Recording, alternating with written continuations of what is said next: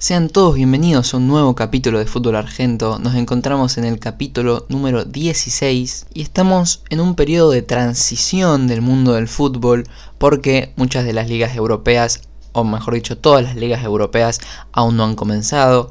El fútbol argentino sí ha vuelto, ha vuelto la Copa Libertadores y la Copa Sudamericana, pero como sabemos faltan todavía un par de semanitas para que se disputen los primeros partidos de ida. Están los Juegos Olímpicos también, entonces estamos en una época de fútbol de transición, por lo que yo no sabía para qué lado apuntar este episodio de este podcast, porque como saben hablamos de la actualidad del mundo del fútbol, sobre todo lo que rodea a Argentina principalmente. Y si bien fútbol estamos teniendo un montón, porque de hecho hay fechas entre semana, hay un montón de partidos, los partidos de por sí de la liga no solo que por ahí no tienen tanto tinte importante, por ende se hace difícil analizarlo, sino que recién está comenzando la liga, entonces los equipos se están adaptando, todavía no cerró el mercado de pases, por ende están llegando refuerzos, los que siguen en competencias internacionales tienen un poco la cabeza puesta por ahí, los que siguen en Copa Argentina, hay muchos casos, eh, el caso de Boca, que están aislados, otros equipos con varias bajas por COVID,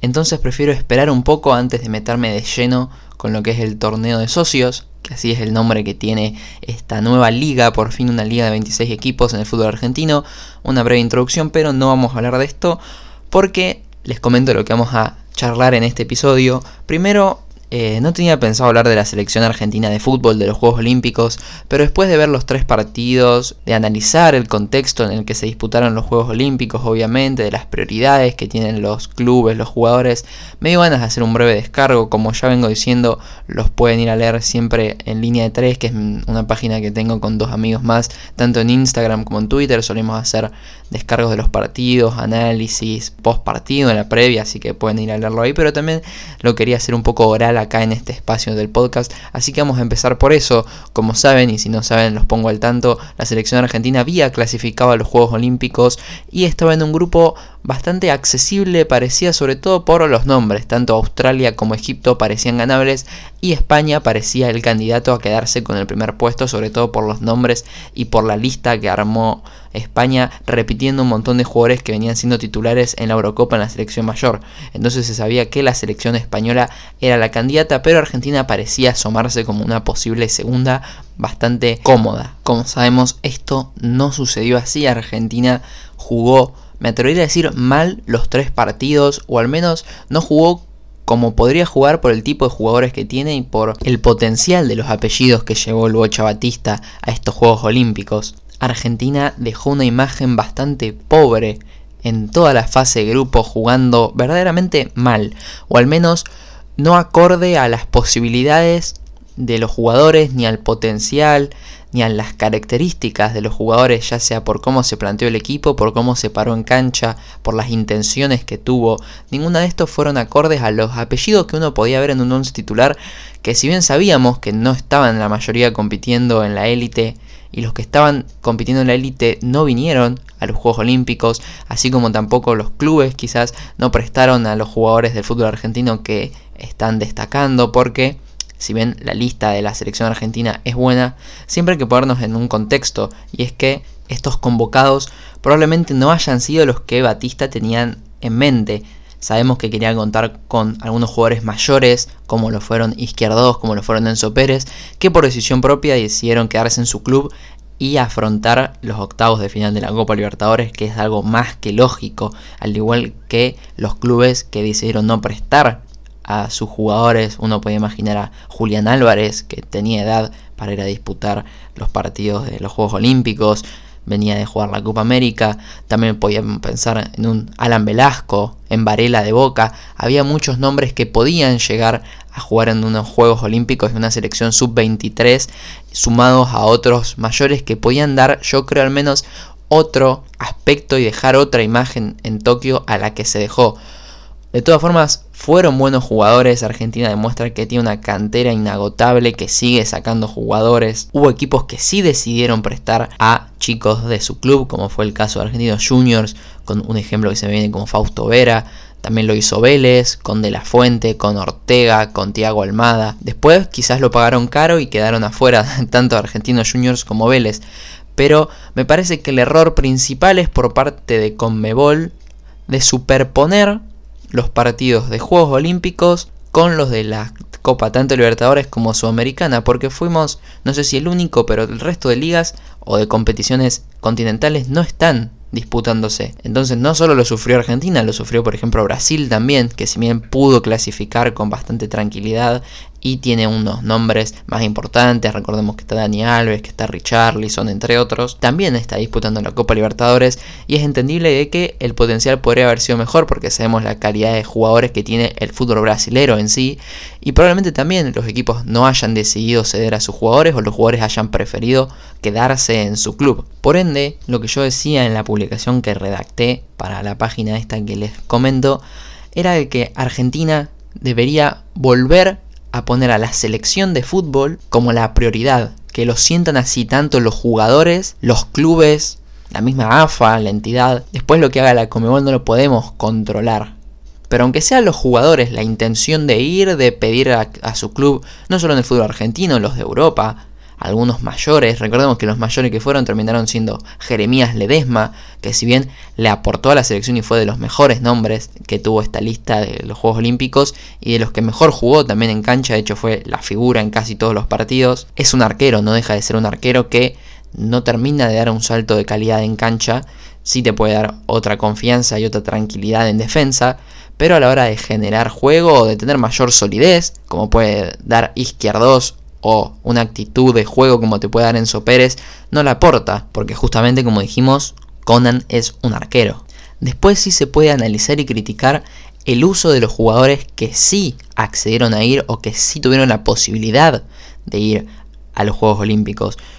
Yo creo que de mitad de cancha para adelante, si bien la cantidad de centrodelanteros fue un poco escasa, uno leía los nombres de la lista y veía a Pepo de la Vega, a Ezequiel Barco, a McAllister, a Tiago Almada, a Adolfo Gaich, e imaginaba una selección que al menos generara situaciones. Esta selección argentina generó dos o tres situaciones contadas en total entre los tres partidos que disputó. Los dos goles que metieron fueron de pelotas paradas, de centros. El volumen de juego fue muy pobre. La idea fue casi inexistente. Y una vez que contás con los jugadores que contás, más allá de que no te hayan prestado los que vos pretendías, tenés un potencial para al menos armar la misma idea que planteabas en tu cabeza con los otros nombres y plantearlos con estos, porque si bien pueden ser de una calidad un poco inferior, son buenos apellidos y son de los mejores que han sacado el fútbol argentino en el último tiempo. Tiago Almada tuvo muy pocos minutos,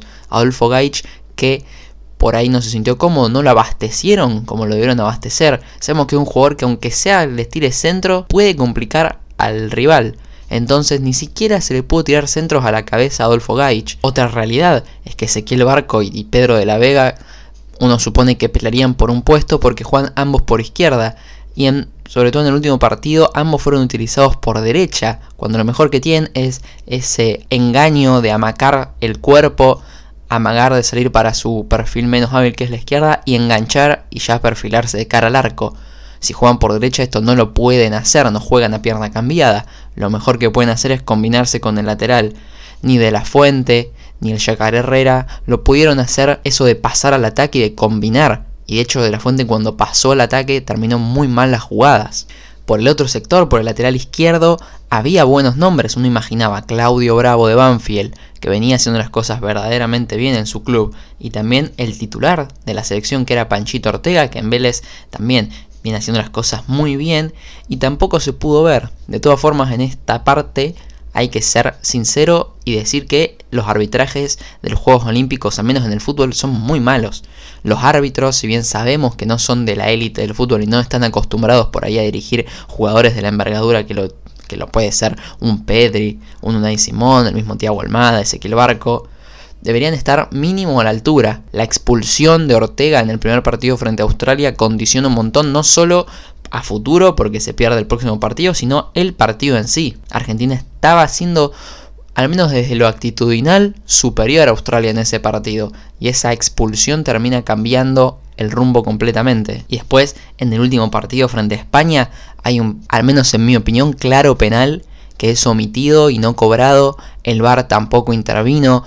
Entonces, obviamente Argentina no jugó bien, pero las cosas como son, el arbitraje fue malo. Finalmente, para redondear la idea, lo mismo que veníamos conversando. Argentina debería ponerse en plan selección, volver a ser la prioridad de la selección, como es la selección mayor y como le entienden los jugadores que actualmente integran la selección mayor. no solo viendo lo que hacían en cancha, sino lo bien que se llevan afuera, cómo defienden los colores, cómo si Richarlison sale a burlarse por redes sociales, saltan todos a defender. Entonces, como lo sienten ellos, lo deberíamos sentir todos para abajo. No solo la sub-23, sino la sub-20, la sub-17, las inferiores, la selección de fútbol femenino. Todos deberían estar encaminados y coincidir en que la prioridad sea la selección argentina como lo fue para los jugadores de la selección mayor, que se encerraron 45 días, que no vieron a sus familias, que se pusieron como objetivo ser campeones en Brasil y lo lograron. El potencial está falta un poco de actitud, un poco de sí dejar cosas atrás por la selección, hacer sacrificios, esfuerzos, pero para eso debe volver a ser, como dije, la prioridad la selección. Esa sería la idea primordial. Obviamente si queremos que Argentina vuelva a conseguir medallas de oro en los Juegos Olímpicos, como lo hizo en Beijing, por ejemplo, ni hablar si queremos que Argentina pelee un mundial, todas estas cosas, para poder lograrlas, me repito, para cerrar, Argentina debe volver a poner a la selección de fútbol como la prioridad. Y para cerrar el capítulo, para que no quede tan corto, voy a aprovechar para hacer algo que había dicho que iba a hacer en el capítulo pasado y es hacer la predicción o al menos una previa un análisis de lo que yo creo que pueden llegar a suceder en los partidos de cuartos de final, tanto de la Libertadores como de la Sudamericana, siempre haciendo énfasis en los equipos argentinos, pero obviamente vamos a hablar o a dar un breve pantallazo de lo que pueden ser los encuentros de equipos extranjeros que por ahí no tenemos tan vistos, pero hablar de cómo llegan, de a quién vemos como favorito, así que vamos a meternos con eso para completar este capítulo número 16. Para comenzar vamos a meternos primero por la Copa Libertadores, vamos a hablar de los cuatro partidos que tenemos de Copa Libertadores en unos cuartos de final con muchos nombres brasileros, de hecho se puede dar que a semifinales lleguen cuatro brasileros. Tenemos en tres partidos de cuartos brasileros y en uno que todavía falta definir al menos en el momento en el que estoy grabando esto, que es el partido entre Fluminense y Cerro Porteño, que se disputó, como sabemos, la ida en un partido bastante polémico, con un error del Barba muy, muy grosero a favor de Fluminense y en contra de Cerro Porteño. Vamos a ver si vuelve a suceder esto en el partido de vuelta, que todavía está pendiente, es el último que falta jugar de octavos de final. Y ya espera Barcelona de Ecuador, que como dijimos en el capítulo anterior, le ganó a Vélez. Así que ese partido es el del que todavía no vamos a poder hablar porque sabemos que Barcelona de Ecuador es un rival muy complicado. Fluminense parecería ser el favorito a meterse en esos cuartos de final pero Cerro Porteño no lo hizo mal a pesar de sufrir ese error arbitral que claramente lo perjudicó. Pero si Barcelona de Ecuador es más parecido al Barcelona de Ecuador de fase de grupos y no tanto del que vimos frente a Vélez, que aunque haya pasado, Vélez casi los 170 minutos de 180 que se jugaron fue superior. Entonces deberá ser más parecido al Barcelona de fase grupos que vimos en el grupo de Boca, que a lo que fue contra Vélez si pretende poder llegar y acceder a las semifinales. Dos equipos que venimos viendo mucho que los tenemos bastante vistos del fútbol brasileño porque se han cruzado con rivales argentinos en ediciones pasadas, en fase de grupos, hasta la instancia pasada como es el caso de Sao Paulo. Así que primero que nada, si quieren saber cómo llegó Sao Paulo tras ganarle a Racing, por qué le ganó, les recomiendo que vayan a escuchar el capítulo anterior donde hicimos ese análisis. Y por parte del Palmeiras llegó tras ganarle a la U Católica de Chile y se metió en este partido de cuartos de final frente a un equipo de su mismo país. Claramente tengo bastante más visto, al menos recientemente, a Sao Paulo y sabemos que no es un gran equipo pero que es muy peligroso a la hora de las contras, o al menos así lo mostró en el partido de vuelta frente a Racing, donde Racing se equivocó, mostró lentitud a la hora de las transiciones y Sao Paulo supo sacar provecho de estos errores. Veremos Palmeiras que al menos recordando el Palmeiras campeón de la Copa Libertadores anterior, Palmeiras es el defensor del título, no era un equipo que jugara muy bien, al menos desde mis parámetros de lo que significa jugar bien, sino que intentaba defenderse y era muy sólido en defensa. No lo tengo tan visto, pero me imagino de que la intención deberá ser un poco similar. Así que si Sao Paulo plantea una idea de atacar de contra y Palmeiras se defiende bien pero no tiene muchas ideas de atacar, probablemente sea un partido no sé si aburrido, pero chato y que se defina por detalles. Al menos eso es lo que veo desde la previa sin haberse disputado siquiera el partido de ida.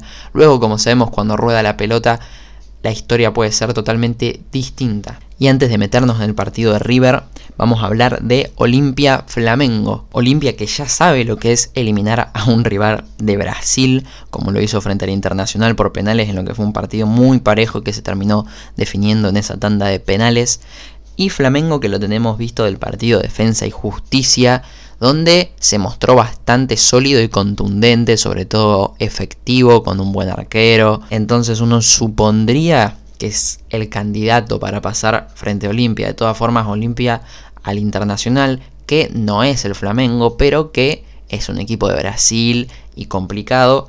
El equipo paraguayo le hizo partido y le ganó y lo dejó afuera por eso no hay que dar por muerto al equipo de Paraguay. De todas formas, se va a disputar la ida de local. La vuelta en Brasil suele ser complejo. El Flamengo de local ya demostró la capacidad de autoridad que tiene frente a su rival. Por eso yo lo imagino al Flamengo enfrentando al ganador del partido entre Barcelona Ecuador y Fluminense o Cerro Porteño. Después, como voy a decir varias veces, me parece en esta parte, el fútbol dirá. Y ahora sí, para cerrar con los partidos de cuartos de la Copa Libertadores, vamos a hablar de lo que es el partido de River frente a Atlético Mineiro. Son dos equipos que tenemos muy visto. River porque estamos en constante contacto por los dirigidos por Marcelo Gallardo y Atlético Mineiro por lo que lo vimos frente a Boca. Entonces, teniendo en cuenta lo que conocemos al River de Gallardo y lo que vimos de Atlético Mineiro en esa serie frente a Boca, ¿qué podemos deducir? Es que River es candidato porque Atlético Mineiro frente a Boca no jugó bien. Y es un Boca que como venimos viendo tampoco juega bien. Entonces uno supone que no solo no jugó bien Atlético Mineiro, sino que mereció perder quizás. Y sabemos que Boca no está pasando un buen momento desde lo futbolístico. De todas formas pudo imponerse. Desde lo actitudinal, desde lo psicológico, desde el resultado. Aunque no terminó sumándose los goles al marcador. Entonces uno supone que River sobre todo con el nivel que mostró frente a Argentinos Juniors y que viene mostrando en el torneo local donde se nota que juega otra cosa, verdaderamente River está un escalón por encima de todos los equipos de Argentina y si bien en el continente ya se le hace un poco más parejo la historia, me parece que si logra jugar como lo viene haciendo, Atlético Mineiro no va a tener muchas chances de meterse en semifinales y al menos yo lo imagino al River de Gallardo en semifinales y peleando frente a un Sao Paulo o un Palmeiras nuevamente. Habiendo hecho este breve repaso y pantallazo de lo que al menos en la opinión de Nico Juliano pueden llegar a ser los cuartos de final de la Copa Libertadores, nos vamos a meter en la Copa Sudamericana donde saben tengo el corazón puesto ya que Rosario Central es el único equipo argentino que disputa, que continúa en esta competición y vamos a apoyarlo más allá de que es argentino porque es el club del que soy hincha, lo remarco siempre por las dudas, pero de todas formas a la hora de hacer una predicción, una previa,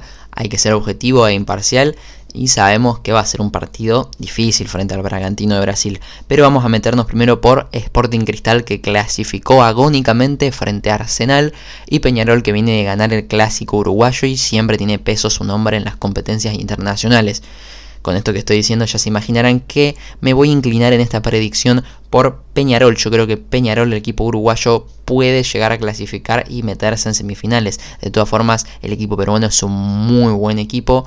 Pero teniendo en cuenta que se le complicó frente a un Arsenal que si bien hizo las cosas bien, no juega muy bien, es más desde empuje, desde huevo como es el apodo de su director técnico, uno imaginaría que Peñarol, que es un poco sinónimo de lo mismo, no solemos ver grandes partidos en, el fútbol uruguayo, sino justamente esta cuestión de la garra, del esfuerzo físico, de ser vivo, esa viveza criolla, ser pillo. Entonces uno imagina al menos un partido yendo para ese lado. Después hay que ver ya en ese juego, en el barro, ambos equipos con el overall puesto, a quién le irá mejor. Yo me inclino por Peñarol, pero Sporting Cristal, como decimos, demostró que puede jugar ese juego también y salir victorioso. No sabemos si volverá a ser con un gol de chilena en el último minuto para clasificar, pero que le dará pelea. Así que si puede aprovechar todas estas cosas, quizás puede complicar al equipo uruguayo. Pero como digo, mis fichas están puestas en Peñarol. Y ahora vamos a hablar de Liga de Quito frente a Atlético Paranaense. Liga de Quito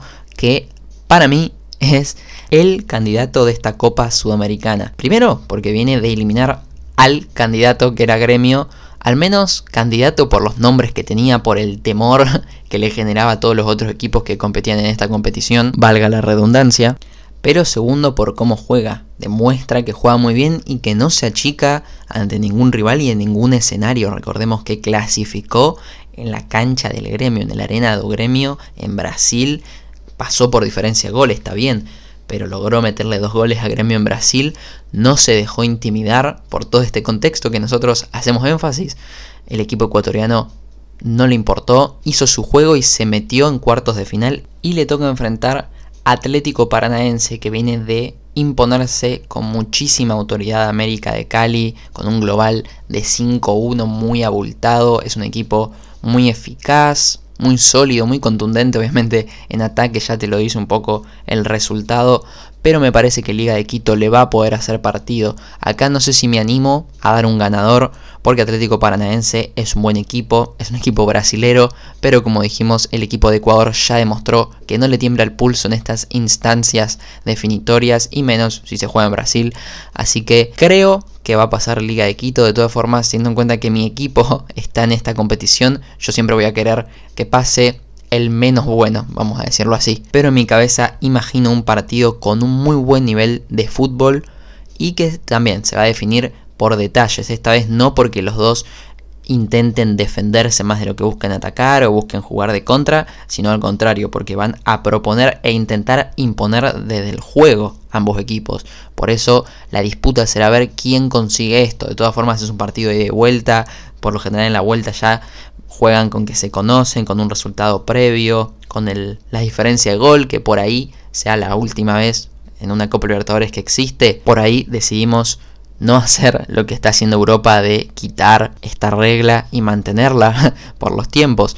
Son cosas que desconocemos. Lo que sí sabemos es que va a haber un muy buen partido de fútbol y estaremos atentos para ver quién se mete en las semifinales de esta Copa Sudamericana. Recordemos que este partido y el anterior están de un lado del cuadro y del otro lado del cuadro se encuentra el único argentino que continúa en la competición y además el partido del que vamos a hablar ahora, Libertad frente a Santos. Yo creo que son dos rivales que uno puede imaginar en su cabeza como campeones también. De todas formas, el Santos no viene jugando bien, lo vimos frente a Independiente, Independiente fue más que el Santos, Joao Paulo, que es el arquero justamente del equipo brasilero, tuvo un desempeño increíble y es un poco la explicación de por qué Independiente no está en cuartos de final y sí el Santos de Brasil. ¿Qué sabemos de Libertad?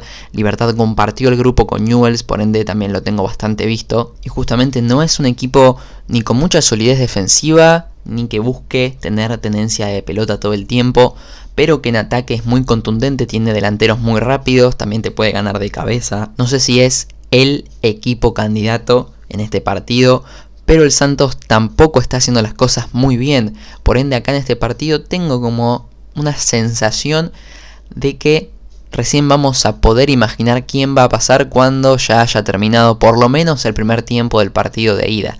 Ahí veremos cómo está el panorama, pero imagino un partido muy a la deriva, como que no va a importar mucho la previa, sino que lo que pasa en el campo, obviamente que esto importa lo que pasa en el campo en todos los partidos, pero al menos que desde la previa, los que nos gusta analizar o prever o idealizar cómo puede llegar a ser el partido, no tenemos mucho material para alimentar justamente este escenario que creamos en nuestra imaginación de lo que puede llegar a ser este partido. La realidad es que si me tenéis que preguntar a quién prefiero enfrentar, solamente por la mística del equipo brasilero prefiero enfrentar a Libertad. Pero nuevamente prefiero que pasen en todas las series el menos bueno. Y por parte ahora sí del partido entre Bragantino y Rosario Central, mejor dicho, Rosario Central y Bragantino, ya que el primer partido será en Rosario y la vuelta será en Brasil, que creo que va a suceder, al menos desde mi opinión, yo creo que Bragantino, Red Bull Bragantino, el equipo brasilero, es un buen equipo que viene a dejar afuera Independiente del Valle, que sabemos también la clase de equipo que es, sobre todo que se ha hecho en estos últimos años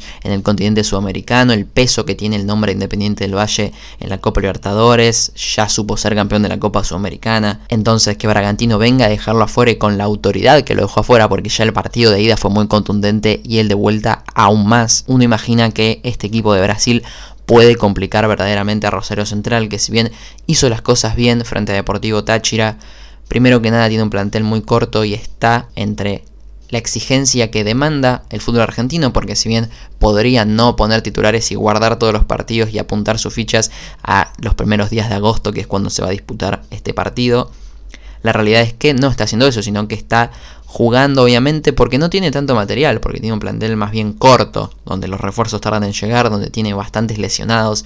Entonces, si bien la prioridad que se sabe que es la Copa Sudamericana, está lidiando con varias exigencias a la vez. Por eso hay que ver primero el contexto en cómo va a llegar Rosario Central. Si llega más o menos en las condiciones que llegó a la vuelta con Deportivo Táchira, principalmente con Emiliano Vecchio en los 11 titulares y en el nivel que lo viene haciendo, esa va a ser la carta fuerte lo principal será, obviamente, intentar mantener la valla en cero en Rosario y luego intentar convertir un gol allá de visitante. Central en todos los últimos partidos importantes que disputó viene manteniendo la misma esencia. Se impone desde el minuto 0 al minuto 90 con su 4-4-2, queda bien parado con Vecchio generando y abasteciendo a los volantes por afuera que por lo general suelen hacer buenos partidos y generan muchas situaciones de gol. Acá es donde va a estar el dilema para ver quién pasa. Si Central puede capitalizar esas situaciones de gol, que al menos yo imagino va a generar varias, quizás pase el equipo rosarino. De todas formas, también tiene que corregir la defensa. Central defiende bastante mal. Por ende, si no aprovecha las posibilidades que tiene en ataque y no arregla los problemas defensivos, también imagino a un Bragantino pasando cómodo. Entonces, por esa parte yo creo que esté la clave de aprovechar las situaciones que tengas y corregir la defensa. Central, al menos desde la intención, yo creo que va a intentar imponerse ante el rival que tenga enfrente, no solo teniendo la pelota, sino cortando los circuitos de juego del rival, aprovechando las contras, haciendo jugadas preparadas o estudiadas al menos entre semana en la pelota parada, que es algo que también le hemos visto. Y como dijimos, esperará pasar para enfrentarse a Libertad o a Santos. Por último, para cerrar este capítulo ya dejando de lado las predicciones, voy a hacer una breve reflexión o una breve opinión sobre lo que creo que significa que una figura como Tiago Almada emigre si es que finalmente se concreta la venta del jugador de Vélez a la MLS, que es algo que parece que está bastante cerca de suceder, con otra figura y otra promesa de nuestro fútbol emigrando a una liga como la estadounidense y no intentando conseguir más minutos en el fútbol argentino, no intentando pasar a River o a Boca, no intentando ir a un equipo de línea media o de segunda división de la Premier eh, o sea, de Inglaterra o de España. ¿Qué opino de esto? Me parece una mala decisión por parte de Thiago Almada, me parece mal orientado. No se me ocurre otra, otro beneficio con ir a una liga como esa que no sea el dinero. O sea, obviamente que está en todo su derecho de intentar mejorar su calidad económica, pero me parece que desde el juego no le va a favorecer en lo absoluto a un jugador como Thiago Almada y no le va a ayudar a crecer. Pero bueno, habiendo hecho esta reflexión final que se me ocurrió agregar después, aunque ya había hablado de la selección argentina, porque me parece más allá de la selección argentina, Almada no tuvo minutos, está bien, pero esta es su carrera individual como profesional y me parece que es una de las grandes apuestas y promesas del fútbol argentino y que decida irse a la MLS un poco que duele y un poco que da que pensar porque ya son muy pocos los jugadores surgidos del fútbol argentino que buscan o mantenerse en su club como por ejemplo lo puede estar haciendo De La Vega, aunque no sabemos si se mantiene ahí por falta de ofertas. Yo no creo que a De La Vega le falten ofertas de clubes como Boca o de River o de Independiente, por ejemplo, pero sí no creo que le estén llegando muchas ofertas que verdaderamente le interesen del exterior. Me dolería también bastante que un jugador que si bien está un poco estancado como Pepo de la Vega, decida también irse al MLS, como lo hizo Barco en su momento, como lo hizo el Piti Martínez, porque me parece que son talentos que se desperdician, que se echan a perder, porque no sé si un equipo europeo mira tanto estas ligas a la hora de comprar. De hecho, yo creo que un equipo europeo mira más el fútbol argentino que la liga de Estados Unidos a la hora de hacer una inversión. Pero bueno, era una opinión que necesitaba dar, que quería expresar, porque creo que es importante Así que nada, si quieren dejar su opinión, ya saben que me pueden contactar por redes sociales, pueden hacer lo que quieran, yo lo voy a estar leyendo. Por mi parte, esto fue todo por hoy. Me despido y los espero en el próximo episodio de este podcast que se llama Fútbol Argento. Un saludo.